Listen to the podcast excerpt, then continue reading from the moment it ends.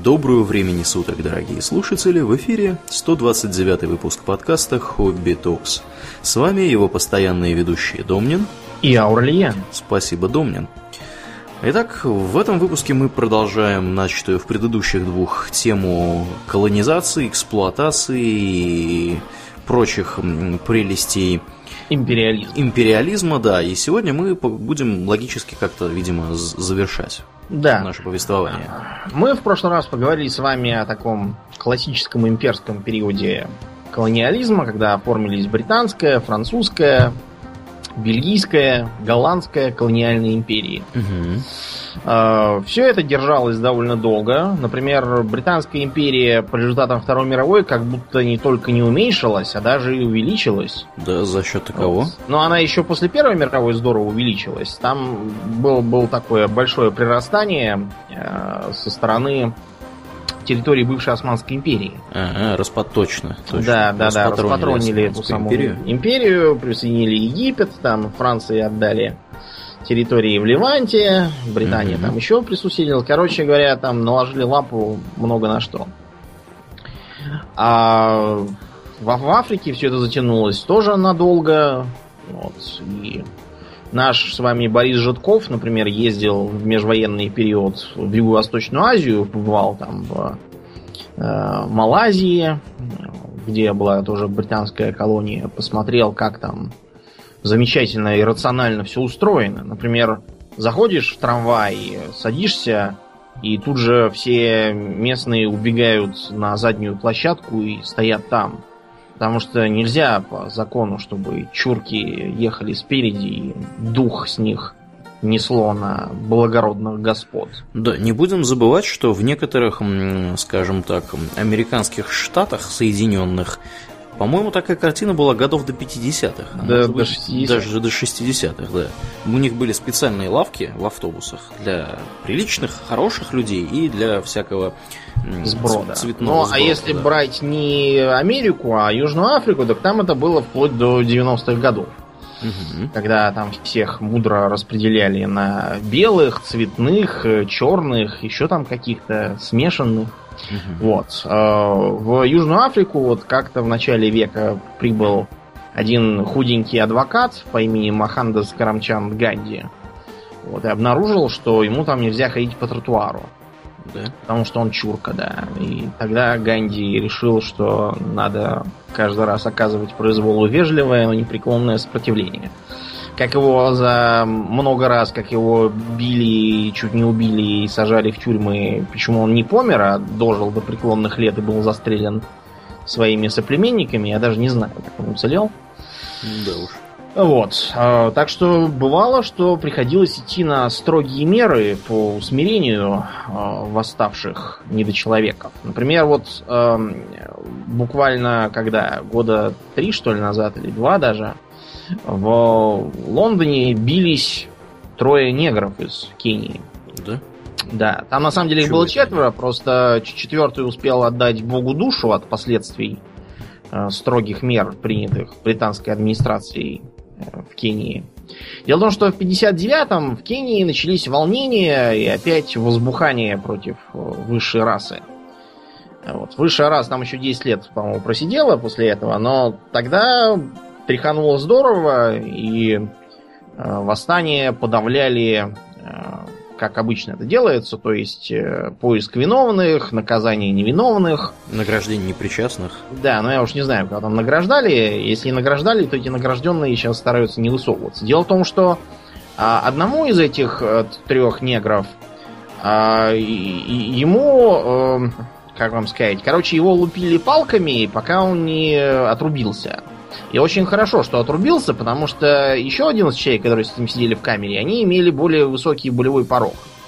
И они не отрубились, поэтому их до смерти убили палками. А этого негра его решили, что он уже дохлый, и не стали его добивать. Поэтому он как-то там оклемался и уполз куда-то. Поэтому жив. А второго негра а, его э, изуродовали с помощью плоскогубцев здоровых таких, знаете, слесарных. Угу. Вот. А третью негритянку, э, которая, как выяснилось, э, дала еду каким-то подозрительным антибританским персонажам, Вот. Э, и ее подвергли зверскому насилию. Четвертый, я уже сказал, он просто не дожил, у него подорванное здоровье было от этого, он и помре властью Божией. И трое негров приехали в Лондон и стали биться там в суде, предъявлять иски. Э, иски, разумеется, ничему не привели, потому что, понимаете, во-первых, а, прошло слишком много времени, чтобы вынести справедливый приговор. Это, например, если бы дело было про какого-нибудь э, кровавого русского тирана, там, про Ивана Грозного, например, который был в 16 веке, вот про него там все ясно сразу, и неважно, сколько времени прошло. А тут 59-й год, это седая старина, что там было, когда там было, это все давно и неправда. Отстаньте от нас. Угу. Ну и еще два довода. А, во-первых, не нашли доказательств того, что пытки проводились систематически. А, я уверен, что этих негров очень утешило, что их, оказывается, изуродовали не систематически, а спорадически. Да. От этого им сразу стало гораздо легче. Это прекрасно. И третий э, довод вообще шикарен. А, не нашли доказательств того, что британское правительство несет ответственность за действия британских силовиков. Видимо, за действия британских силовиков несет ответственность какое-то другое правительство, например, китайское. Угу. Вот, да. Там же был Мао Цзэдун как раз в 59 году. Он, он плохой, злой. Вот, вот он и виноват. Пр прекрасная история. Прекрасная. Короче говоря, э, как ни старались... Э, не старались британцы и прочие, все-таки империи у них посыпались, и пришлось вводить войска и предоставлять независимость. Э, в этой деколонизации принимали живейшее участие, как разрушители колониальной системы, две державы. Угу. Одна из них это Советский Союз, а вторая какая? Как ни странно, Соединенные Штаты. Да, Соединенные Штаты. Разумеется, ни те, ни другие не действовали из э, принципов христианского человеколюбия. Угу. А зачем нужно было сверхдержавам разваливать эти империи? Ну, Советский Союз, понятно, пытался захватить сферы влияния в Азии и Африке, установить там коммунистические режимы, социалистические и э, в общем-то, преследовал цель всемирной революции, Коминтерна, вот наверное. Ты, если бы в тот период брякнул про революцию, тебя тут же исключили из партии. Да. Да, и отправили бы тебя служить на электростанции в Казахстан. А, никакой мировой революции, разумеется. Речь идет о мировой победе социализма. Вот это совершенно другое. Ты не успеваешь колебаться за колебанием линии партии. Да, да, да. А, вот. Но вот, а с США все тоже просто. США тоже просто. Во-первых, угу. Вот сейчас э, я как ездил во Францию, вот, там как раз попал практически на этот климатический саммит. Угу.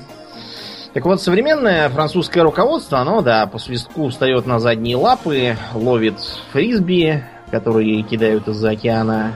Что там еще собаки делают? Ну, справедливости ради не одно оно ловит фрисби. Да, но я просто лапы. как пример, как пример привел, да. А вот, допустим, в тот период, когда еще были империи, Франция Шарля де Голля это совершенно другая Франция была. И которая, если вы помните, и в НАТО не желала тогда вступать. Ну, точнее, как оно вступило, а потом военную, вышло. Как бы, да, да. Оно вышло, потом объявили о принципах обороны по всем азимутам, заявили, что ядерное оружие, кстати, да, в Франции ядерное оружие сразу было, угу. а нацелено в том числе и на американские объекты, так что не лезьте. Ну, в общем, такие смутьяны никому не нужны. Вот. Кроме того, Британия тогда еще тоже что-то из себя пыталась изображать позабыла, что она давно уже не самая большая и главная, так что э, эти империи надо было скорее ломать. Кроме того, в поломанные, в поломанные страны э, легче влезть самим.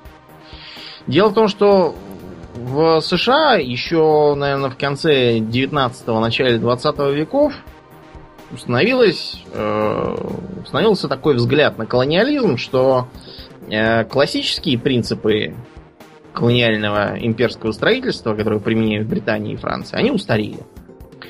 И действовать надо совершенно не так. Вот, э, к примеру, США объявили в своей доктрине Монро, означающей что? Что весь, все западное полушарие является их задним двором. Никто туда не смеет лезть. Э, они не стали же вводить там войска в Мексику, не стали набегать там на Канаду, не стали захватывать Бразилию оккупировать ее, чтобы сделать штатами. Нет, они этого ничего сделать, делать не стали. Они вместо этого проводили такие точечные операции, так называемые банановые войны. Э, к примеру, в 1905 году они ввели войска в Мексику, чтобы поддержать диктатора Порфирио Диаза. В том же году они вмешались в революцию в Гондурасе и помогли ее подавить. Э, в 906-909 они три года сидели на Кубе. Угу. Потому что там и раз проходили выборы. Вот, э, там там был, была какая-то заварушка, президент опять что-то напроказил. Это, кстати, прекрасно, что ты заговорил про Кубу, потому что э, я хотел вернуться лет на 10, на 20 назад, вспомнить, что в 1898 году у них же была испано-американская война. Да, была. В результате которой, собственно, Куба это и перестала быть испанской.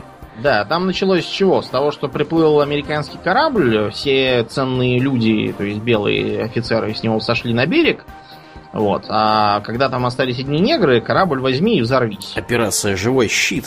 Да, от чего ему, собственно, не взорваться, ежели после этого можно начать войну, заявить, что это все подлая, вероломная Испания, выгнать испанцев э, из страны, объявить свободную Кубу, в которую потом вводить войска, как э, к себе на задний двор, как говорится. Да, ну и помимо Кубы не будем забывать, что еще они отхватили и Пуэрто-Рико, и Филиппины, и Гуам, которые да, до вот. сих пор остаются, между прочим, в сфере американского влияния, ну, за исключением да. Кубы. Пуэрто-Рико, да, но до сих пор. Правда, да. я уверен, что жители Новой Англии до сих пор проклинают эту затею с Пуэрто-Рико, потому что пуэрториканцев понаехало. Да. Вот, они там... Я был... Я с удивлением сегодня узнал, что в 2012 году они провели референдум в Пуэрто-Рико и захотели вступить с 51-м штатом. Да, вот я уверен, что если проводить в 50 других штатах референдум, это там бы приняли решение гнать к черту Пуэрто-Рико и сказать, что они не с нами. Да, да, да, потому что более миллиона пуэрториканцев, в общем-то, понаехали сейчас в основные, в материковую часть Соединенных Штатов. И вообще это является, по-моему, зависимой территорией. Это так называется да. Да, это как бы не штат, потому что придется там всяких представителей, а это является просто зависимой территорией, такой подмандатной. Да, и такая же история с Гуамом, на самом деле. Да. Который а, находится слову, неподалеку от Филиппин. Да, да, и на которые потом убежали из Южного Вьетнама ценные граждане. Угу, угу. Вот, ну и потом, например, в 911 в Гондурасе президента Банилу спихнули с помощью выборов, но это же когда в США выборы, это хорошие, а когда в Гондурасе, то там быстро высаживаются американцы, и этого Банилу сажают обратно нового президента выгоняют. Ну и так далее. Вот они с тех пор где-то э, с промежутками в год-два у них то, то в Панаму во время выборов в 912, там, потом э, э, в Никарагуа тогда же зашли и сидели до 33-го как такая контрпартизанская операция. Но все это, разумеется, не просто так, чтобы, чтобы показать силу молодецкую. Угу. А, что тебе говорит словосочетание United Fruit Company? United Fruit Company? Да. А, ничего не говорит, а должно говорить? Вот э, я думаю, и ты, и другие зрители вспомните, что в американских мультиках типичной шуткой является подскальзывание на банановой кожуре. Да. И если кто-то в процессе экшн-сцены влетает в помойку, вот, его потом показывают, и он сидит в мусоре, и у него на башке как раз банановая кожура надета. Так. А с чего это вдруг такое? Ведь в США бананы-то не культивирует никто. Нет, никто. Дело в том, что на начало 20 века страну бананы буквально завалили. Э, завалили, ввозя из Южной Америки. Э, слово «банановая республика» гражданину Генри как раз из этого извлек. И был такой вот, такая вот компания, называлась, э, по-моему, э, не помню, короче, какой-то был банановый вот такой трест. Угу. Вот. И этот банановый трест вобрал в себя Boston Fruit Company, и так получилась объединенная фруктовая компания. Вот эта объединенная фруктовая компания э, представляла собой то, что называется транснациональной корпорацией по виду. И, э, наверное, на основании ее деятельности как раз родился вот этот вот киберпанковый образ экстерриториальной корпорации, которая Чем-то напоминает Остинскую компанию британскую. Ну да, в общем. Только в Америке. Примерно то же самое. Значит, э, действовал следующим образом. Э, подкупая или другими способами воздействия на местные правительства, вмешивалась там во всякие выборы, финансировал нужных им кандидатов и партии, чтобы они проводили нужные им указы, законы и порядки. Получала монополии всякие, огромные земли в э, так сказать, управление, причем земли эти не какие-то там просто вот стояли земли и вдруг им их отдали. А это земли были те, которые раньше были, допустим, помещичьи, а теперь там крестьяне копошатся на своих наделах. Вот эти вот самые крестьяне теперь будут вроде крепостных только на United Fruit работать. А, ей же часто принадлежали всякие э, сети распространения, э, всякие магазины, потом транспортные всякие профсоюзы и тому подобное тоже часто на нее ориентировались. А так как во многих странах э, Латинской Америки, скажем, автомобильный транспорт это чуть ли не единственное, что вообще есть угу. в стратегическом смысле. Вот. Там это позволяло им тоже диктовать свою политику. А, с ними пытались бороться по-разному. Борьба эта заканчивалась сплошь рядом крайне печально. Вот, например, в 1953 году в Гватемале пришел к власти Хакобо Арбенс, новый президент, избранный. Для разнообразия. Демократически избранный, да. да. Так вот, он, э, как э, исполнение своей предвыборной программы, объявил, что земли на United Fruit национализируются и передаются крестьянским хозяйствам. А United Fruit сразу огорчило, потому что до этого плохого, негодного Арбенса там был добрый, хороший диктатор Убико, которого никто, правда, не выбирал, он сам как-то пришел и сел. Вот. Так вот, он совершенно бесплатно передал эти земли United Fruit. И вот, вот просто по доброте душевной. Наверняка даже ни копейки с них не взял за это на свой швейцарский счет. К бабке не ходи, конечно. Да. Вот. Ну и компания тут же побежала в США, стала жаловаться, нажаловалась э, братьям Даллесам, ну, тем самым, который у нас все, все виноват во всем, с планом Далиса со своим, который там у нас все разрушил, развалил и погубил. Я еще раз должен напомнить, что всем плачущим по плану Даллиса у меня есть утешение. А в США э, ровно такое же место в массовом сознании у параноиков занимает план Сталина – я думал, план Путина ты скажешь. Нет, нет, нет. Путин еще, еще не успел. План Сталина, который, оказывается, хотел все разрушить в США, погубить у них э, мораль, э, навязать им сексуальную революцию, наркотики и бандитизм. И э, спонсировал, оказывается, гадкие и развратные фильмы Голливуда. И вот поэтому-то у них все так плохо. Так что не отчаивайтесь, ребята, мы им, видите, как тоже нападали. Все у них разрушили и развалили.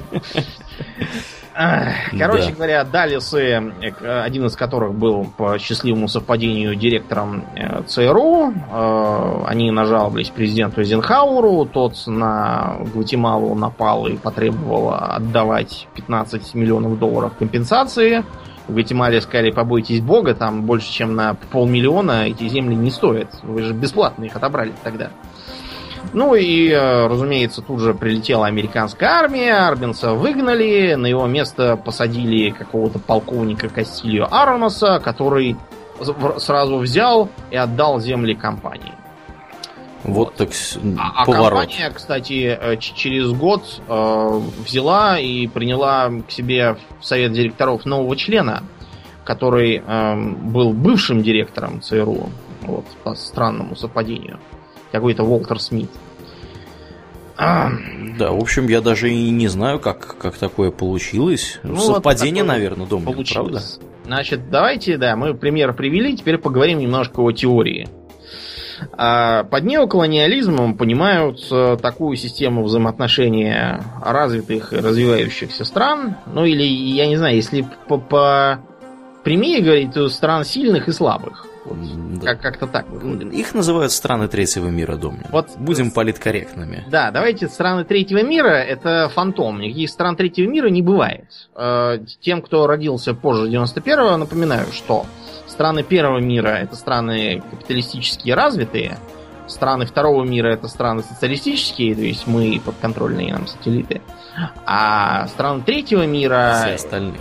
Это как бы все остальные. Так вот, никаких всех остальных нет. Э, первый мир это сразу и богатые страны Европы и Америки, и сразу и нищие остальная, остальная Азия, Африка и Америка. Э, идею про третий мир выдумали специально для того, чтобы маскировать вот этот вот неоколониальный подход и рассказывать, что вот э, в первом мире все прекрасно, и там все это вот потому что они... Потому что потому там что демократия. Свободные выборы, да, да, и они просто хорошо работают. Угу. А в странах третьего мира там просто живут ленивые негры и прочие, и поэтому у них там все плохо. А не потому, что первый мир просто сидит у них на головах, и из них тянет ресурсы и людей. Ну так вот,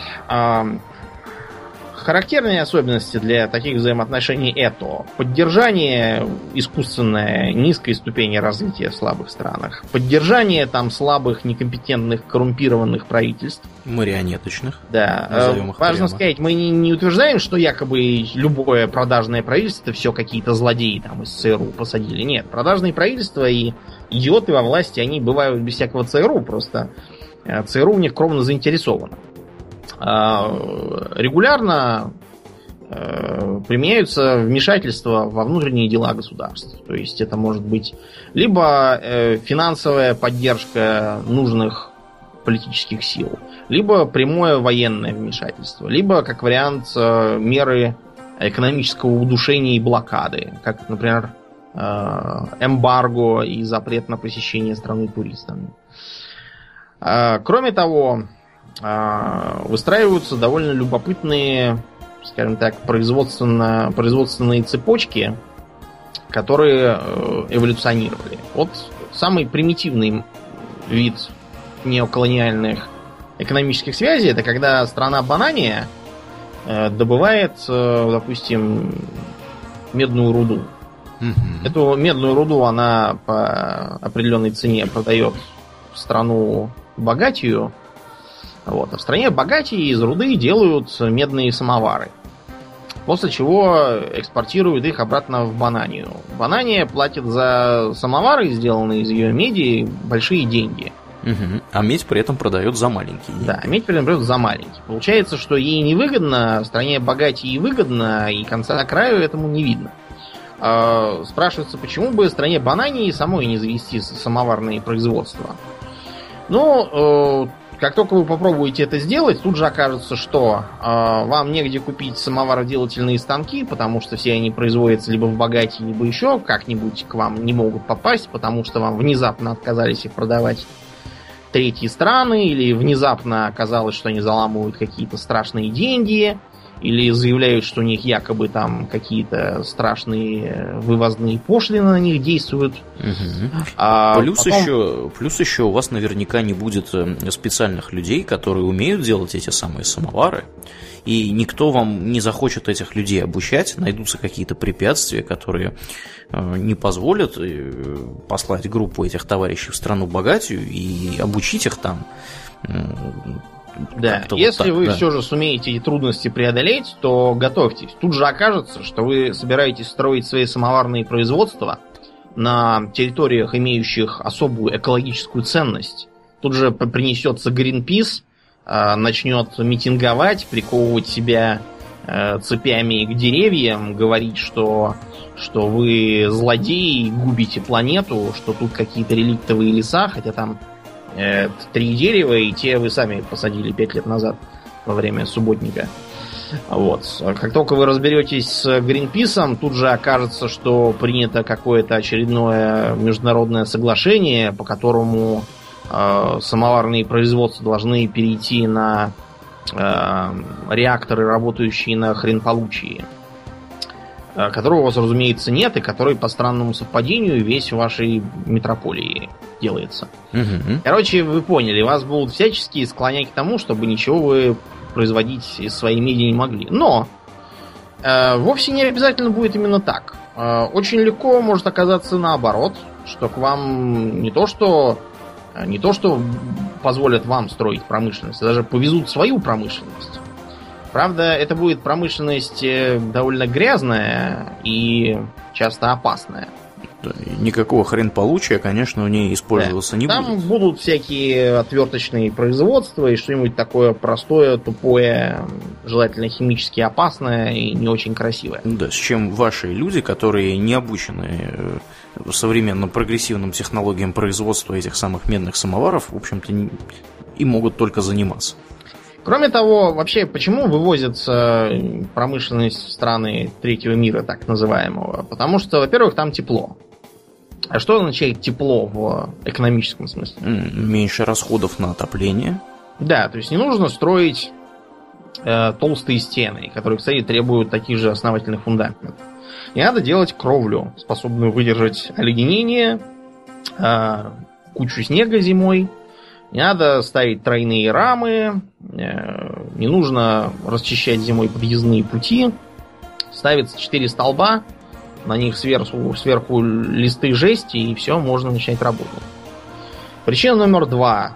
Э, в странах Европы и Америки тогда очень сильно озаботились рабочим вопросом. Э, раньше этот рабочий вопрос не стоял особо остро, но появилась гадкая страна, в которой еще в семнадцатом году стали вводить всякие глупые нововведения. Восьмичасовой рабочий день.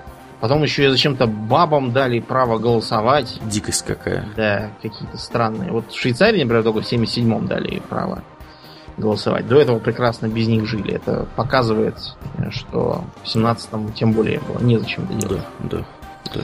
В общем, и началось брожение всякое. Кроме того, гадкая страна как-то случайно не развалилась под нападением очередных э, представителей высшей расы, а взяла и мало того, что пол Европы утащила к себе, так еще и приобрела образ героя. В той же самой Франции, например, были очень популярные тогда. А нужно было что-то делать. И надо было как-то решать проблему собственным пролетариатом. Значит, решать ее взялись комплексно. Во-первых, пролетариат как можно сильнее сократили. Э, вывези индустрию куда-нибудь далеко там на Филиппины, в Индонезию, в Латинскую Америку и Африку. А оставшийся пролетариат заняли на работах, требующих легкого офисного труда, переноски бумаг э, в сфере обслуживания и всякого такого. И э, чтобы они не удивлялись, сказали, что они теперь middle class, и э, это называется постиндустриальная экономика, в которой вот-вот уже там будут всякие информационные технологии, а всякие скучные там промышленности это, это для, для неразвитых стран ненужных. Вот. Таким образом, можно часть пролетариата оставить у себя, но она будет такой скорее декоративной. Примерно такую же роль будет играть, как эм, пролетариат фермерский в США. Э, если вы не знали, фермеры США держатся исключительно на всяких субсидиях и, и дотациях, да, да. которые им предоставляет правительство. То есть э, в экономическом смысле их надо просто давно всех разогнать. Они ничего не производят, они только зря пережигают ресурсы. А реальную кукурузу и все остальное выращивают а, крупные агропромышленные холдинги. Вот. Но фермеры еще долго будут жить, ну как долго. Сейчас уже трудно сказать, насколько долго, но столько они прожили именно как пропагандистское средство, чтобы рассказывать про архиуспешные фермерские хозяйства и плохие негодные советские колхозы. Ну, с фермерами на самом деле там еще история такая сейчас, что они э, производят, скажем так, продукцию э, менее подверженную всякой гадости. Потому что крупные агропромышленные холдинги поливают их пестицидами, химикатами и всякой дрянью, Ну, Ты видел, чтобы да. я наши яблочки какой-нибудь гадостью поливал? Нет, дедушка, не видел. Я поливал. Вот именно. Да. Вот. И считается, что вот эти самые независимые фермеры, у них как бы продукция более экологически чистая. На а, самом деле не факт. Да, да, во-первых, не факт, а во-вторых, да. что эта продукция занимает довольно ничтожный как бы уголок спроса. Да, ну, это отдельно. Нельзя, да, ожидать, тема. что все, все, все будут такое потреблять, да, мы так с голоду помрем. Угу, угу. Ну вот. Короче говоря, в странах третьего мира производятся, например, солнечные панели. После чего эти солнечные панели везутся куда-нибудь там в Испанию и делаются на крышах. После Или чего, в Грецию. Да, можно сказать, вот видите, у нас тут э, все экологически чистое. Не такие грязные там всякие газовые мазутные станции. Тот факт, что на производство этой солнечной панели э, уграбляется энергии, наверное, больше, чем она за всю свою деятельность произведет, э, магическим образом ускользает от э, любителей постиндустриальной экономики. Ну, тут Потому что, том, что да. энергия же она не у них расходуется, да. она расходуется где-то далеко. И по сути все эти панели это просто э, перевозка загрязнения от них куда-нибудь в бедные страны. Угу, угу. Ну да, надо так и называть, и не рассказывать про какую-то постиндустриальную экономику. В общем, если кратко, получается, что развитые страны Европы и США это на самом деле такие пылесосы которые э, как бы всасывают бабки, условно говоря, и выдувают всякую дрянь и прочее в странах третьего мира и в Китае. В каком Это не что-то новое. Вот на такой же схеме действовал Древний Рим. Я имею в виду сам, сам город. Угу. Он ничего не производил под конец, ну не под конец, а уже как бы во времена Цезаря. Много жрал э, и ничего не делал.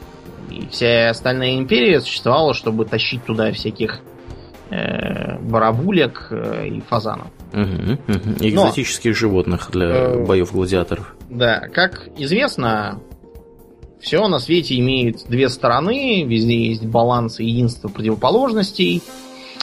И не то чтобы мы оправдывали неоколониализм, просто если в стране третьего мира ну, случайно. У власти оказываются не самые тупые люди, при этом они еще хитрые с помощью маневрирования как-то ухитряются действовать более или менее свободно, они могут использовать вот эту промышленность отверточную, которую им вывезли, для того, чтобы подготавливать промышленность собственную.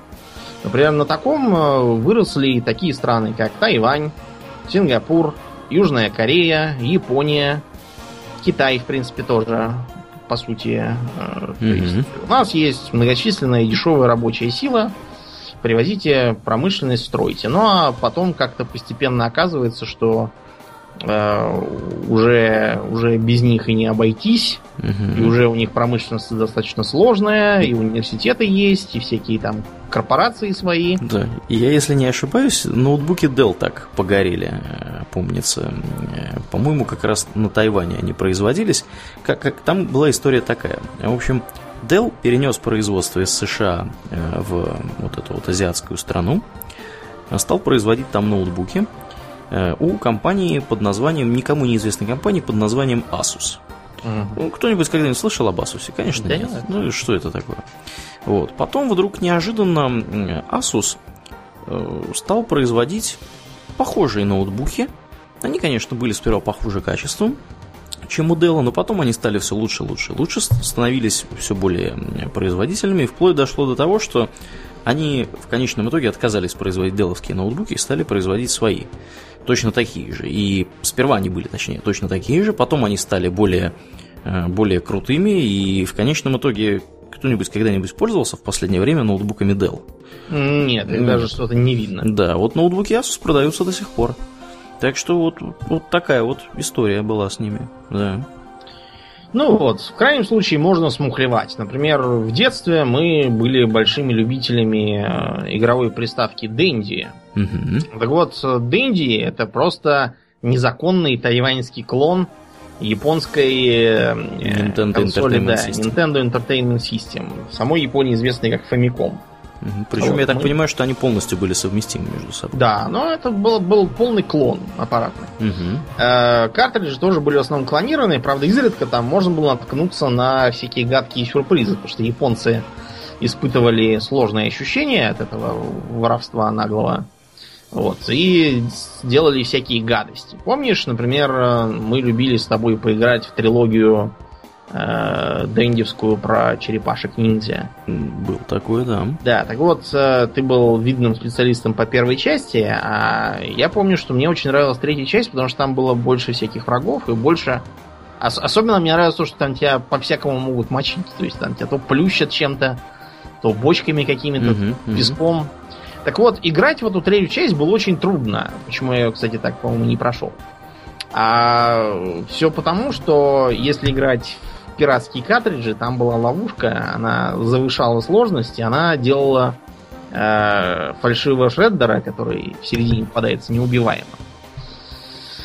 Такой вот, такая вот подстава. Еще одна такая же была, по-моему, в какой-то игре, которую никак не могу запомнить, как называлась. Там просто по-японски все абсолютно в да, игре. Да, да. И да. в которой второй босс, э, какой-то машущий мечом, он был неубиваемый. Я специально потом уже нашел э, годный ром, ну то есть файл на, на современные компы. Угу. Включил в эмулятор и пошел и пошел в босса. Да, да, да, да. Я, я понял о какой-то игре, я тоже не помню ее название. Ну, очень, очень японское. Да, очень так. японское название. Вот я его прошел и дальше там что-то тоже поиграл. Ничего, правда, особенно интересного там дальше я обнаружил, но mm-hmm. не важно. Важен mm-hmm. сам факт. Кроме того, э, из стран третьего мира выводится рабочая сила. Вот на место э, пролетариата нужно было кого-то все-таки подряжать на э, как бы неквалифицированный труд. Поэтому во Францию, например, повезли толпами африканцев и арабов. Угу. Что интересно, вот эти, да, первые африканцы и арабы, которые приехали, они были очень тихие, мирные, вот, э, и действительно работали и ничего не делали. Вот их дети и внуки, которые выросли уже как бы с французскими э, привычками в голове, они почему-то стали какими-то буйными. Да, жгут по крышке. Да, жгут Зачем по крышке. А, это а, один из минусов. Минус номер два. А, помимо гастарбайтеров из более-менее развитых неоколоний вытаскивают еще и образованных специалистов. Немногочисленных. Да, немногочисленных. Это поначалу. А вот потом может случиться такое, что, к примеру, в Британии вот на начало этого десятилетия ежегодно 100 тысяч молодых людей оканчивали курсы стилистов и визажистов. А, куда им столько стилистов? Да, там больше 20 тысяч, сейчас уже, наверное, даже меньше в связи с кризисом. Больше 20 тысяч на рынке нету. А, вот. Потом еще 80 тысяч получили образование в журналистике и пиаре. Хотя, опять же, рабочих мест для них только полсотни тысяч. А вот на 275 тысяч требуемых э, всяких строительных специальностей там почему-то только 100 тысяч выпускников. А половина мест для инженеров из 72 тысяч тоже пустует. И для них приходится завозить людей из Пакистана там и прочих стран. Угу. Э, вот такое вот э, положение, оно диктуется чем?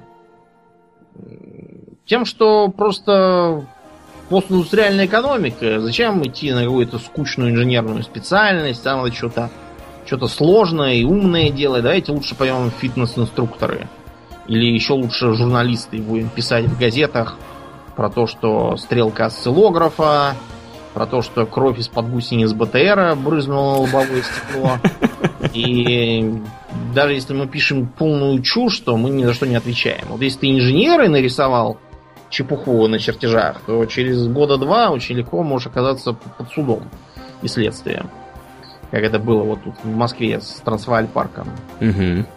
Ну вот, э, это приводит, по сути, к деградации общества метрополии, где люди не идут на сколь-нибудь сложные и при этом очень нужные специальности ни за что. То есть не, не потому, что там платят большие деньги, а там понятно, что инженеру платят гораздо больше, чем какому-то инструктору или пиарщику непонятному. Угу.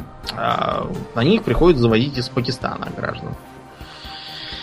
А, есть и немножко другая модель, распространенная в странах так называемых э, арабских монархий.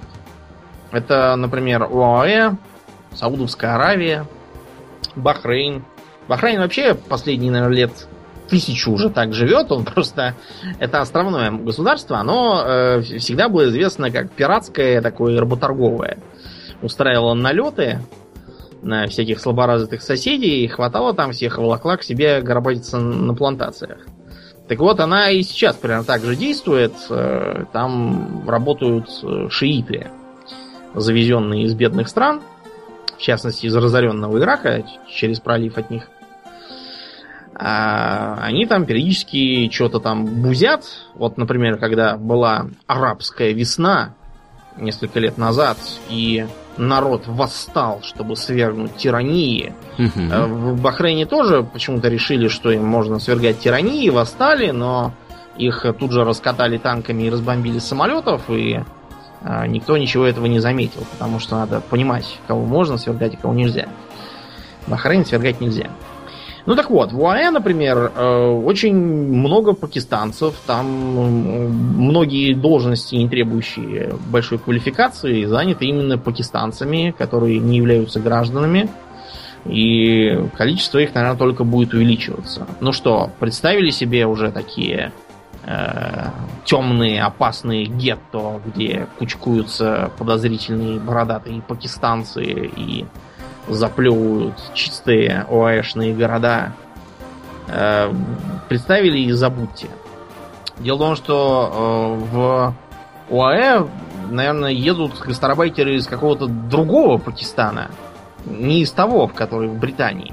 Там они исключительно вежливые, корректные, дисциплинированные, э, опрятные, чуть ли не по-джентльменски воспитанные и высококвалифицированные. Как думаешь, почему Аурлиен? Потому что если они таковыми не будут, их отправят обратно. Ну да, это в лучшем случае отправят, а в худшем могут и голову отрубить, если они там что-то будут. Да, вот тут же недавно, кстати, рубили голову. Только, по-моему, не, не это в АВЭ. Саудовской Аравии Саудовской отрубили Аравии. голову опять шиитскому проповеднику. Да, да. Это, это прекрасный способ, э, в общем-то. Да, да разругаться с, с соседями. соседей, да. да. И частью собственных граждан. Угу. Ну вот, такой вариант тоже есть, потому что самих УАЭшных граждан мало, они в основном заняты на всяких бюрократических работах. Э, не знаю, честно говоря, чем, чем это все может кончиться. Я подозреваю, что это все-таки перекосы. Э, не очень не очень хорошим последствиям может привести. Ну ладно, это их проблемы, пусть делают, что хотят. Посмотрим, что они будут делать, когда у них кончится нефть. О, ой, минуточку. Да. Да. Да, ну ладно. Но неважно, все равно посмотрим.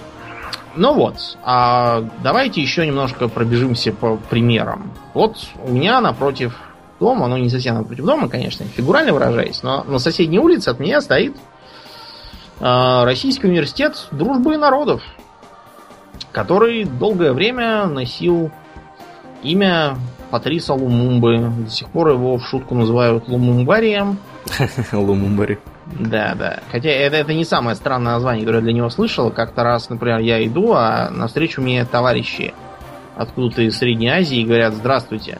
А как пройти в институт имени Руденко? Я говорю, какого Руденко, дорогой? Суд называется РУДН. Угу. Иди вон туда и направо. Через два километра придешь. Как только не, не, не коверкуют. Так вот, кто такой был Лумумба? Ну, Патрик Лумумба был э, каким-нибудь африканским, наверное, борцом за независимость колониальную. Не просто борцом, он был самым настоящим премьер-министром. Mm-hmm. Да, между прочим, в Конго. В Конго? Да, в Демократической Республике Конго. Да, в бывшем, э, в бывшем бельгийском владении. Бельгийском, да, Конго. Угу. Так вот, он там был известен как раз как ярый борец против э, неоимпериализма. Он якобы даже, когда приезжал бельгийский король Бадуэн, э, гаркнул ему, мы больше не ваши обезьяны.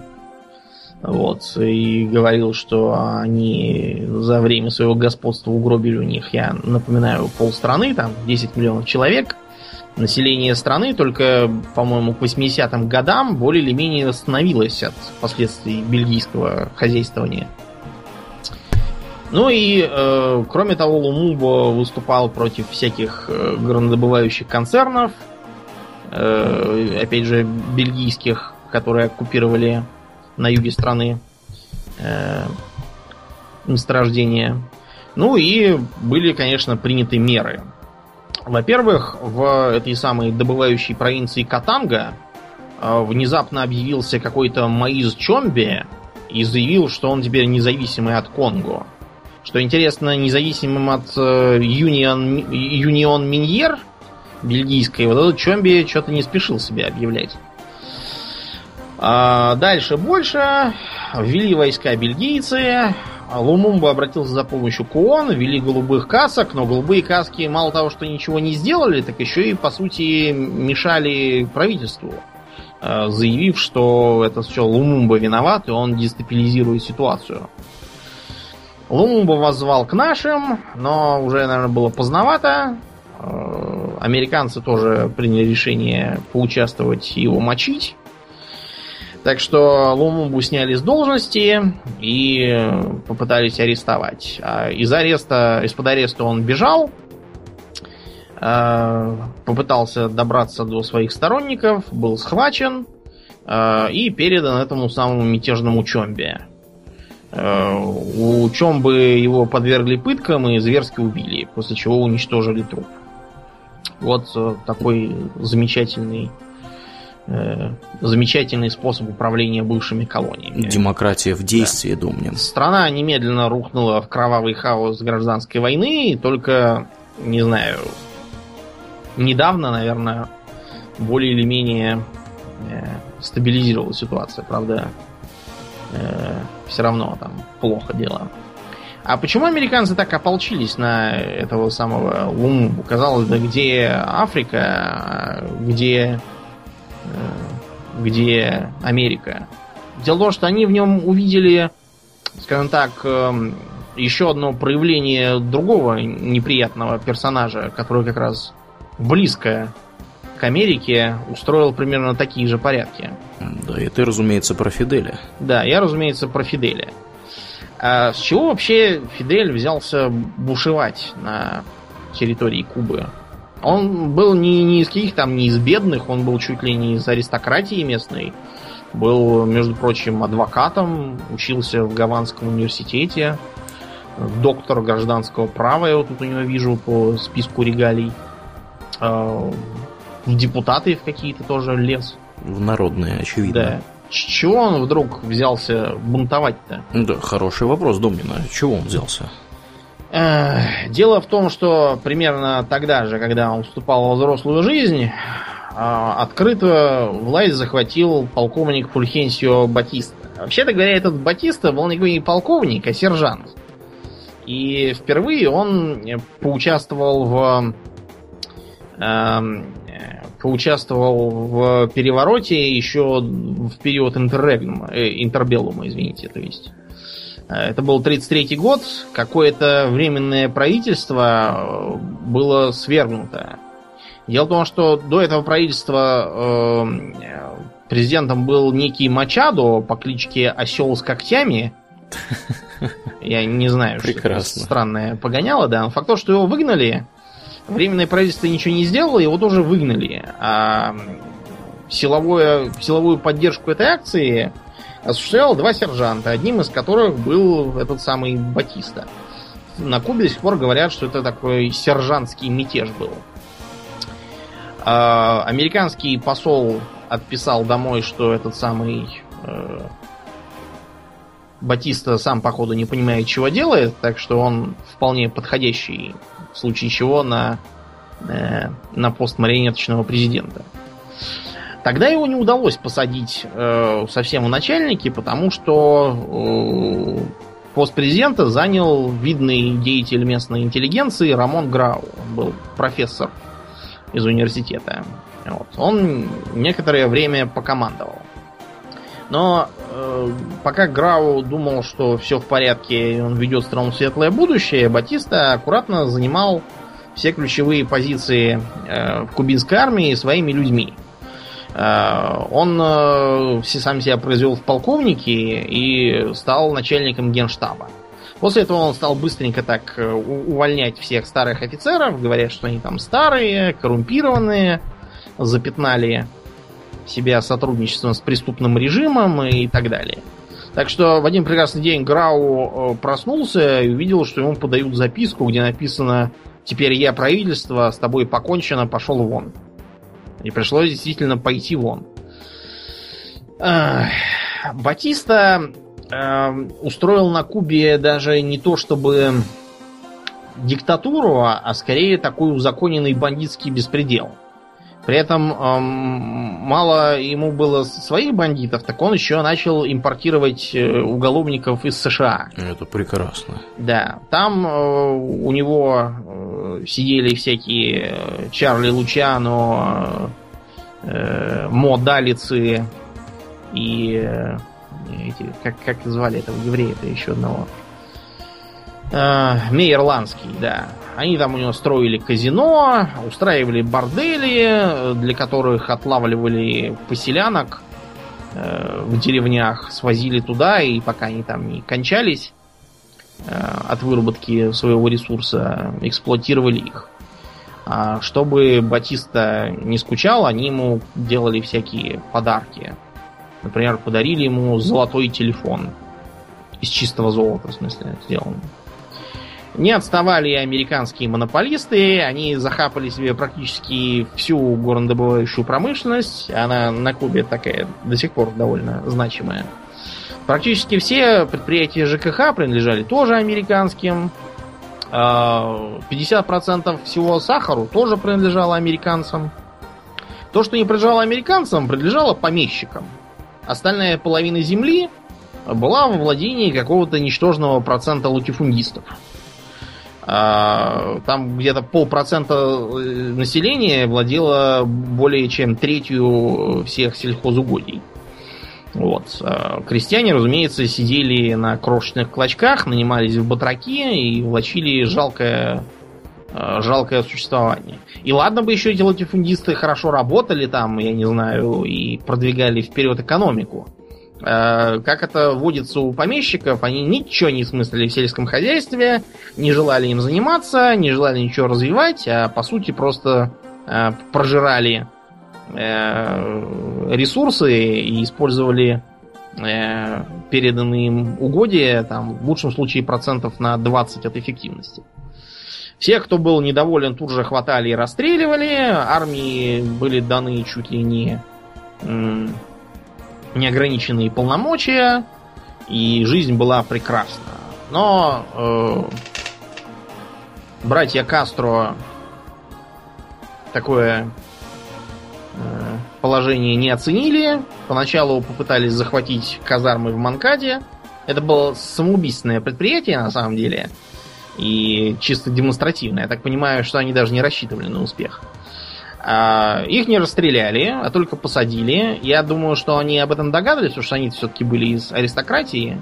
Если бы они были немытые крестьяне, то бы их быстро вывезли в лес и закопали там же. А, вот. а их посадили, через некоторое время пришлось их даже выпустить по амнистии. Они не унились, уехали в Мексику, там познакомились с одним странствующим аргентинским доктором по имени Эрнесто Гевара де ла Серна. Угу. Они его быстро прозвали Че, потому что он постоянно использовал это вот аргентинское словцо. Че, типа нашего ну. Слово паразит такое, для связки слов в предложениях. Собрали денег по карманам, э, купили яхту Гранма, по-русски значит бабка, нагрузили ее людьми и оружием и поплыли на Кубу. По дороге чуть 20 раз не утонули, один раз решили, что у них течь, а на самом деле это просто кто-то закрыл, не забыл закрыть умывальник. А когда высадились, попали прямо на кубинскую армию и чуть там все не полегли, но в итоге им удалось бежать в горы, мобилизовать на борьбу с помещиками и военными крестьян. Э, солдаты оказались совершенно непригодными к бою с противником, который, о ужас, вооружен и сопротивляется. Так что через некоторое время Батисте посоветовали собираться и улетать. И он уехал в Доминиканскую республику к господину Трухильо. А на Кубе первое время американцы ничего, ничего гадкого для себя не ожидали. Вообще-то для США сами по себе периодические перевороты в странах третьего мира ничем криминальным не являются. Они знают, что иногда надоевшую марионетку стоит выкинуть и посадить на ее место какую-нибудь новую марионетку. А все рассказы про то, что вот придут какие-то новые и заведут новые порядки, в большинстве случаев не оправдываются. Это можете, например, поглядеть на примере Греции. Как какой там не пришел громогласный, какой-то там левый фронт, и что? И ничего, не изменилось абсолютно. Угу. Всех склонили к сотрудничеству. То же самое можете поглядеть на примере стран бывшей Югославии. Какие бы там радикальные партии не приходили к власти, все они почему-то превращаются в проевропейские, э, кивают, кланяются и каются. И выдают своих военных за какие-то там якобы преступления. Вот такое же отношение у американцев было поначалу и Кастро, причем он его в них яростно поддерживал, рассказывал, что они на самом-то деле просто за все хорошее и против всего плохого. А потом э, начали ориентироваться на соцлагерь, провели национализацию, э, завели связи, предоставили землю для баз, и американцев это огорчило. Огорчило настолько, что они предприняли так называемую операцию Запата. Запата. То есть, да, высадку в заливе Качинос или в заливе свиней. Что это за высадка в заливе свиней такая, Урлен? Кто там высаживался, знаешь? Я знаю название, но не знаю, кто высаживался. Кто высаживался? Э, дело в том, что сама по себе Куба напугала американцев не столько тем, что они потеряли там всякие активы, сколько тем, что она подавала страшно дурной пример. Кроме того, вообще всякие острова, находящиеся подбрюшье желательно контролировать, потому что они являются собой так называемый непотопляемый авианосец. И вот, например, во время войны на Тихом океане Япония захватывала все эти маленькие островки и атоллы, э, и даже до берегов Аляски добрались там на Алиутских островах, именно рассчитывая, что они будут использовать их как авиабазы для борьбы с э, американским флотом. Американцы тоже к этому очень серьезно относились. Например, те самые Алиутские острова. Не знаешь, как штурмовали? У, бомбили их с самолетов, обстреливали с линкоров, высадили там, по-моему, два полка морской пехоты, танки. Вся операция, по-моему, дней пять заняла. А, и после этого выяснилось, что никаких японцев там уже давно нету. Они там побыли в начале войны и давно эвакуировались. Вот что означает не вести разведку. Ну вот, а против Кубы было решено попробовать действовать комплексно. Во-первых, э, стало ясно, что революция Кастро пользуется поддержкой населения, и чисто военными способами ее не сломить. Поэтому необходимо э, провести пропагандистскую кампанию, и попробовать консолидировать э, оппозицию режиму Кастро. В оппозиции были кто? Во-первых, те, кто потерял что-то от этой революции, а именно это бывшие помещики в основном, и прочая аристократия, которая не имеет отношения к семье Кастро. Часть бывших военных, ну и всякие маргинальные уголовные элементы. Потому что, как известно, при коммунизме особо не побандитствуешь. Угу. А, вот таким комплексным подходом мы занялись совместно ЦРУ, э, какие-то там силы в президентской администрации и Пентагоне. Э, дело в том, что большая часть кубинских эмигрантов, кроме вот самого этого Батисты, убежала именно в США, потому что с Кубы до, до Флориды плыть недалеко. Да, можно на, на Карвисе, да, на всяких. На дыре доплыть. Да, что многие делают. Угу. Значит, э, построили там на близлежащих островах э, радиостанции, стали вещать э, всякую пропаганду против Кастро на э, остров. Причем предполагалось, что пропаганда будет не просто про то, он плохой, а про то, как вот, вот сейчас прямо уже плывут, э, плывет уже Белая гвардия и сейчас сразит приспешников тирана, и что все плохо, они бегут, набивая чемоданы золотом и бриллиантами. Э, вот такая предполагалась пропаганда. А чтобы кто-то действительно высаживался, собрали 300 человек, вот, и стали их муштровать с помощью американских офицеров. А, при этом еще надо было сделать так, чтобы это было как бы чисто самодеятельная операция, никак не связанная с американцами. Да, они сами, люди сами да. организовались и поплыли. Да, ну мы все помним, как он в Ливии бесплатно восстал народ, после чего почему-то оказалось, что на, на это затрачено 5 миллиардов долларов. Кто Один... там, Пентагон отчитался или кто? Это, как ее звать-то? Госдеп? Да, Госдеп. Клинтон еще тогда возглавлял, вот она и отчитывалась. А, предполагалось, что высадятся эти самые повстанцы, начнется переход на их сторону военных, с которыми вроде как должны были быть установлены связи, но ничего на самом деле из этого не вышло. А радиостанции будут э, э, как бы нагнетать панику и рассказывать, что вот-вот уже возьмут Гавану. А в само, на самой Кубе начались диверсии. Например, они зачем-то подожгли в Гаване э, местный ГУМ, почему-то. Чтобы не достался врагам. Да, я не знаю, для чего это надо было. Э, на самом деле. Потом стали устраивать всякие э, провокации, типа вот с Кубы перебегают массово дезертиры, на такой-то авиабазе высадился какой-то там э, какой-то бомбардировщик ВВС Кубы и сказал, что он не в силах терпеть э, кровавый кастровский режим, Э, это должно было создать впечатление того, что войска ненадежны, видимо, чтобы запугать самого Кастро, что ли, я уж не знаю. Но ничего из этого не вышло. Оказалось, что э, вещание этой радиостанции никто почти не слушал. Э, высадившаяся бригада контрреволюционеров тут же напоролась на э, кубинские немало недеморализованные силы. Э, попали под обстрел авиации и артиллерии. Вот, э, тяжелое оружие куда-то потеряли. Э, ну, там танки всякие и прочее. Танки сломали, а тяжелое оружие потеряли. Потеряли, да. В этих условиях американцы не решились поддерживать, хотя у них уже там был были помощники, диктатор Самоса из Никарагуа. Я уж не помню, как, какой он там был по счету, второй или третий уже. Потому что их там было три. Дедушка, и, по-моему, сын и внук. Как-то так. Предлагал помощь и собирался чуть ли там не лично лететь, но ему сказали, что он сидел и не рыпался, потому что дело провалилось. А, вот такая вот попытка. Тогда Кубу было решено душить а, с помощью экономических мер. Объявили об усилении эмбарго. Туристскую отрасль тоже задушили.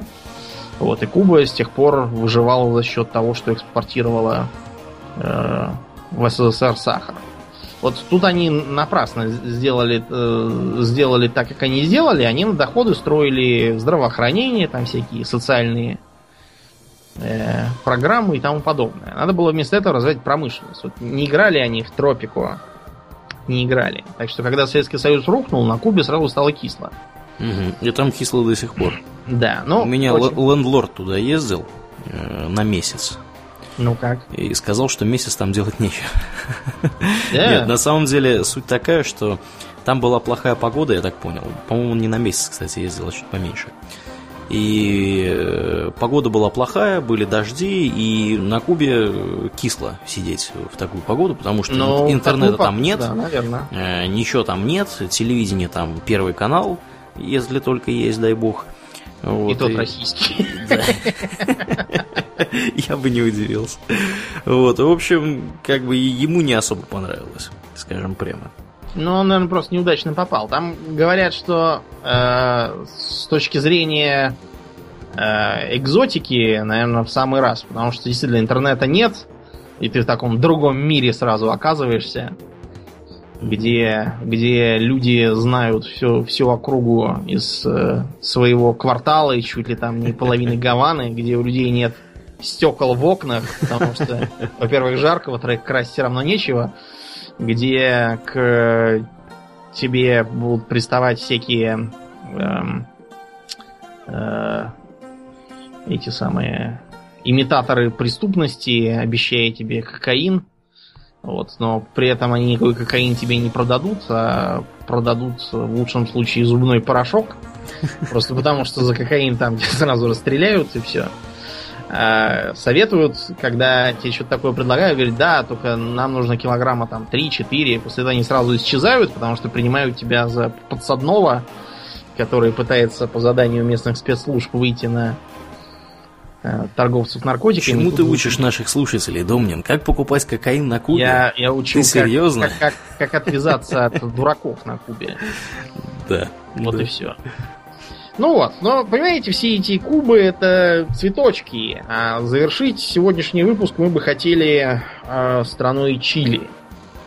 О, да, это, это прекрасное государство. Еще более прекрасен... Э, кто там у них был? Пиночет? Пиночет. Да. да. Давай про Пиночета Пиночет. расскажем. Дело в том, что в 70-м году в Чили прошли президентские выборы. На них победу, впрочем, не безусловно. Ой, извините эта кошка на меня напала. Плохая киса. Так вот, э, победу на них одержал Сальвадор Альенде, представитель социалистов. Победа, как я уже сказал, не, не безусловная, победил он относительно, примерно как Гитлер, кстати, в свое время. Правда, Гитлеру это ничем не помешало, а вот Альенде на этом погорел в итоге. А, Альенде и его правительство совершили следующую ошибку они стали делать то же самое, что обычно делают страны соцориентации, но при этом он не э, дружил в открытую с Советским Союзом и не пригласил сразу же в страну советские военные базы. Вот если бы он это сделал, тогда бы, наверное, для него все было хорошо. А так он мало того, что он толкнулся на серьезную оппозицию своим действиям, так еще и разозлил США. А, что он делал? Во-первых, национализировал всякие латифундии, национализировал крупные монополии и национализировал банки. Зачем он это сделал, я уж не знаю. Обычно банки национализируют только когда они прогорают. Э, может быть, там так и было. Три с половиной тысячи помещичьих хозяйств были национализированы. Я уж не знаю, заплатили ли их владельцам какую-то компенсацию или нет. Очень может быть, что и не заплатили. А, разумеется, власть имущие попытались с этим бороться. К примеру, чтобы не отдавать скот в колхоз, ну или во что там их надо было отдавать, а местные скотовозы, скотоводы стали массово забивать э, своих коров и быков. Вот. А те, кто были поближе к границе, те убежали в Аргентину вместе со стадами. То есть примерно как казахи уходили в китайский Туркестан во время коллективизации. А североамериканские компании, разумеется, тоже стали на этом терять э, свои инвестиции. Э, Чили это страна медидобывающая. И там как раз тогда начала подниматься медиплавильная промышленность, в которую вложились американские концерны. А, несмотря на все рассказы про то, что якобы сами по себе эти действия Альенда привели к ужасным последствиям, ничего похожего не было. Как раз наоборот в стране начался экономический рост на этом. А где-то года через два начались проблемы. Проблемы были по многим причинам, в том числе сам Альенде тоже допускал ошибки, его э, товарищи тоже э, там напортачили с экономикой. Но м- Понимаете, в чем дело? Э, само по себе это не могло привести к экономическому краху. А, в стране началось, э, скажем так, э, банальное вредительство. Например, Чили страна вытянутая вдоль побережья. Там большую роль играет автомобильный транспорт. Была инспирирована забастовка владельцев грузовиков. Они отказывались возить грузы. У них там тоже Платон какой-нибудь внедрили? Ну, наверное, вроде того, да. Но э, в отличие от э, нашей страны с Платоном, там просто был издан указ, по которому все, которые не хотят возить, свои грузовики теряли. Они конфисковывались. Кроме того, э, действия американской администрации тоже вносили свою лепту. Там объявлялись всякие эмбарго, Э, сбивались цены целенаправленно. Вот, велась пропаганда.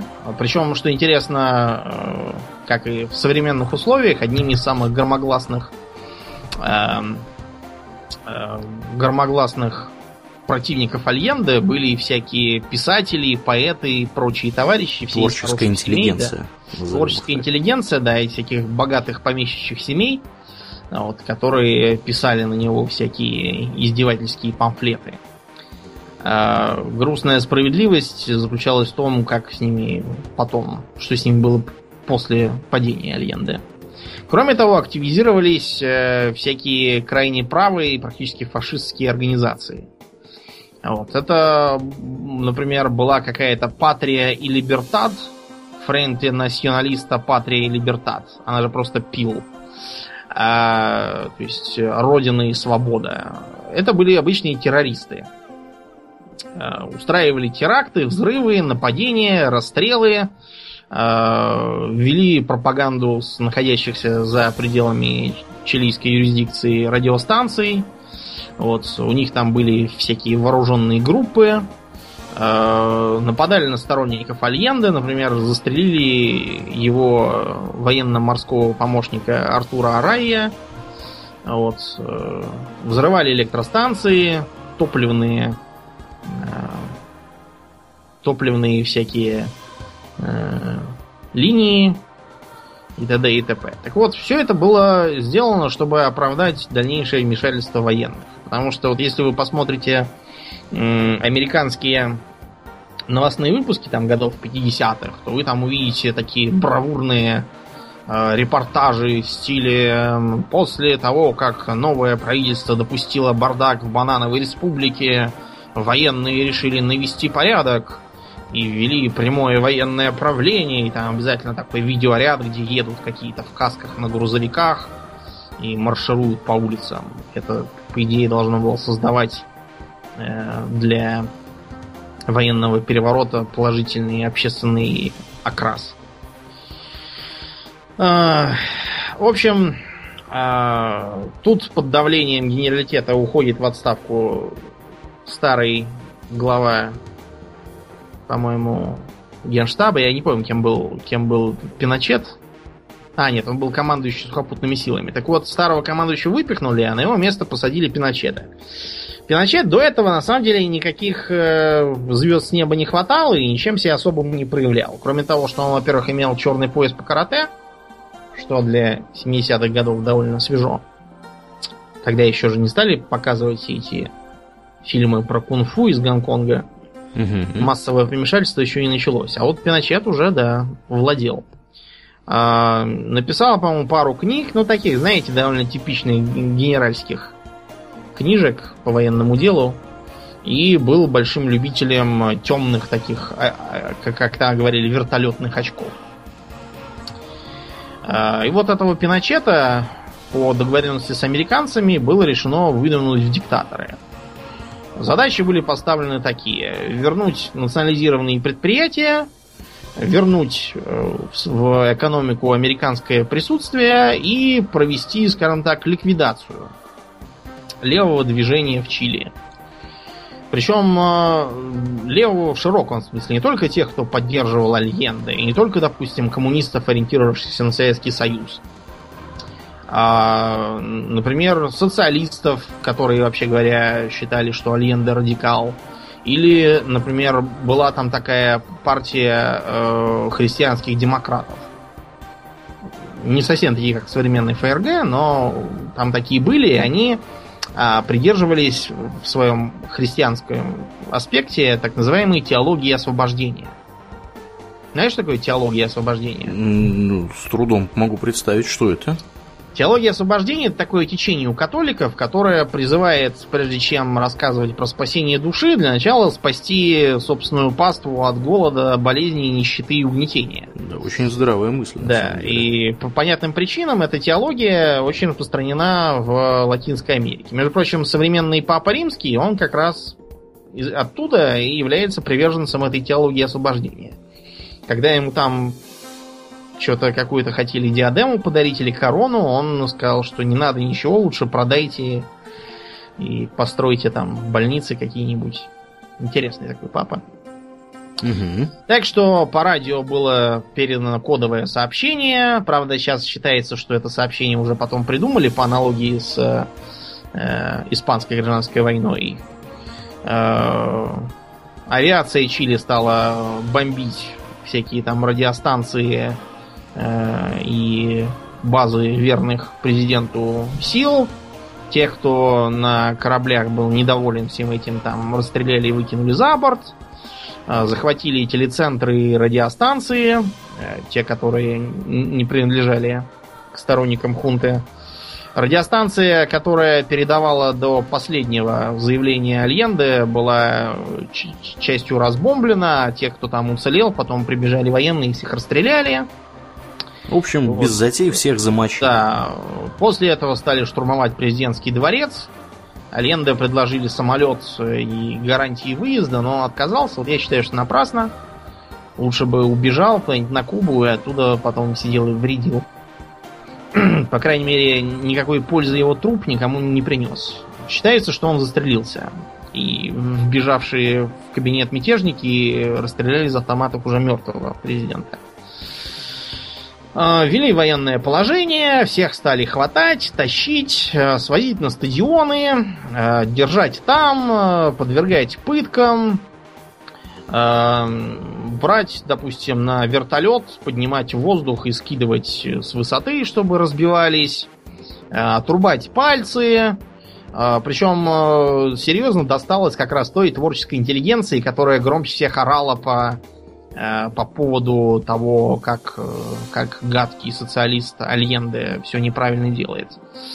А, они же, они же все были из всяких аристократических родов, и поэтому как к ним приходили с обысками, они начинали гнуть пальцы, после чего им эти пальцы ломали прикладами, какой-то поэтессе местной э, дали поддых, в рот сунули ствол и так и держали несколько часов с раскрытым ртом и пистолетом во рту. Вот, после чего она, говорят, помешалась. Некоторых схватили и подвергли пыткам, вот, после чего выпустили тоже совершенно невменяемом и больном состоянии. Э, говорят, что вроде как угробили 30 тысяч человек, а сколько реально, фиг знает. Э, лидеров левого движения похватали, свезли по тюрьмам, видимо, в надежде у них что-то ценное выпытать, поэтому некоторых удалось спасти. А, помнишь, была такая частушка, обменяли хулигана на Луиса Карвалана? Не помню, была такая? Была, да, да. Там еще было продолжение, но оно, к сожалению, нецензурное, я не могу принести. Вот. Э, хулиган это этот, как его звать-то, такой морда, как у хорька. Э, Буковский, вот, Буковский. Я все время путаю с тем Буковским, который писатель американский, а этот, который у нас еще в президенты еще все норовил баллотироваться, при этом не появляясь тут десятилетиями и будучи известным широкой публике как раз по этой самой э, частушке, его обменяли на Карвалана. Отвезли американцам Буковского, а Карвалана, Карвалана они дали команду Пиночету выпустить. Мы этому Карвалану сделали операцию на физиономии и отправили его обратно в Чили вредительствовать против хунты. Вредительствовать я имею в виду э, против самой хунты, а не против страны, потому что э, против страны это с успехом делал сам Пиночет. А у нас э, трудами всяких граждан, типа этого, которого шлепнули недавно, Немцова. Немцова, да, да, да. Немцова, он все вещал, что, понимаете, вот Пиночет, он, с одной стороны, конечно, диктатор, но, понимаете, он же провел либеральные реформы. Ну, вот если бы Немцов-то был в Чили, то э, до реформы он просто бы не дожил. Его бы убили вместе с остальными, как слишком умного. Потому что э, вообще чрезмерно умным и образованным в Чили при Пиночете не доверяли. Там э, разгромили практически весь профессорский и журналистский корпусы в стране. И, э, например, вот перуанский профессор Арельяно, э, когда посещал Чили, он э, был специалистом по СМИ. И поэтому он в своей, так сказать, э, стихи провел небольшое исследование. Оказалось, что в Чили журналистика превратилась в нечто настолько чудовищное, что даже, наверное, э, отечественная журналистика 90-х годов, там со всякими Спид-инфо, московскими комсомольцами и мега-заголовками. Ну, помните, я думаю, все там. Крысы-мутанты в башнях Кремля, подросток повесился из-за рубля, черные дыры висят над Москвой, в подвалах слышны были стоны и вой. Илью Голубутенко воспитал бородатый краб. Да ладно. Я, я реально говорю, что такое. Я собственными глазами видел. Да, это правда уже было в интернете, а не в газетах, к счастью. Бородатый краб, это мощно. Так вот, даже бородатый краб был и то лучше, чем то, что случилось в Чили. Эм, в любых статьях, которых было не про постельную жизнь местных знаменитостей, э, царил страшный бардак там э, путали кадастр с секвестром. Э, не могли объяснить, в чем заключается теория эволюции. И писали, что по указанию марксистского интернационала, как известно, некий Дарвин придумал, что человек вовсе не создан Господом, а возник как плод противоестественной связи разных пород обезьян. Это прекрасно. Да, короче, вот, вот такое. Потом э, в стране тут же рухнула вся социальная сфера. Э, в частности, обвалилась, э, например, медицина. Э, поэтому, когда сам Пиночет заболел, он почему-то не захотел лечиться дома. Он почему-то полетел в какую-то другую страну, там, в Испанию, по-моему, лечиться. А Чилийская медицина его почему-то не устроила. Это несмотря на все рассказы у нас тут в России про то, э, что его якобы в Чили очень любят за все, что он сделал для страны. Вы ради всего святого в Чили такой не брякнете, а то домой ни одного целого ребра, наверное, не увезете. Да, да, да, я подтверждаю. Я знаком э, аж с двумя чилийцами, они в один голос э, с тобой, Домнин, согласны. Ну, как бы это неудивительно. Неудивительно абсолютно. Вот так вот. Пиночета потом все хотели судить, рядить, но он то отговаривался, что у него иммунитет члена Сената, потом его из Сената выгнали, там он стал говорить, что он старый больной человек, и как бы отстаньте все от меня. Э, американцы привлекли мощные силы к этому. Например, э, этот самый Далай-Лама, который внезапно полюбил недавно э, этих игиловцев, он угу. из-за Пиночета тоже вписывался. И да мне кажется, он за всех вписывается. Ну, за кого скажут, за тех и вписывается, чего нет. Э, если бы он вписывался за Саддама Хусейна, вот это было бы удивительно. Да. Но Саддам Хусейн его не интересовал ничем. Его все Пиночет тревожит. Угу. И бандиты из ИГИЛ. Что их надо понять, простить, что они просто хотели, чтобы их любили и так далее. Вот такой вот неоколониализм. Справедливости ради скажем, что последние годы такие практики начинают э, не то чтобы исчезать, а просто они резервируются для совсем малоразвитых стран. Например, э, пару лет назад таким образом разбомбили Кот-де-Вуар, бывшую французскую колонию, берег слоновой кости. Кот-де-Вуар, понимаете, там пришел к власти такой президент на выборах, который стал заключать договоры не с э, хорошими французскими компаниями, а с плохими китайскими. Вот, которые вместо того, чтобы тянуть ресурсы за 3 копейки, назначили справедливую цену, еще пообещали построить шоссе в стране, которые потом будут в полной собственности Кот-де-Вуара. Вот изверги. Да, поэтому очень быстро оказалось, что это плохой президент, против него тут же начался мятеж, а когда мятеж начал проигрывать, прилетели вертолеты французские, принялись расстреливать толпу перед президентским дворцом э, из пушек и ракет. А вот. И никому не было никакого дела, никто не выл, не кричал, что это преступление, что э, что там кто был, да, Саркози там или Алланд уже был, что Алланд убил моих детей, никто не стоял с бумажками «Je suis Côte d'Ivoire» почему-то, всем было наплевать.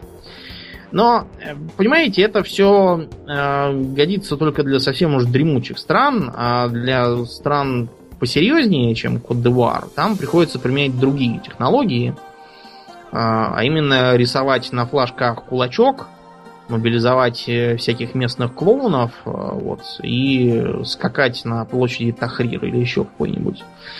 Но это тема для совершенно отдельного подкаста. Я еще не до конца сформулировал свои мысли по этому поводу, поэтому придется немножко подождать. А мы в исторических экскурсах делаем перерыв. В следующий раз поговорим про что-нибудь повеселее. Угу. Вот, да, похудожественнее. Ну а на сегодня все. Э, да, будем закругляться. Я напоминаю, что в эфире был 129 выпуск подкаста Хобби Токс. И с вами были его постоянные ведущие Домнин и Аурлиен. Спасибо, Домнин. Всего хорошего, друзья. Пока.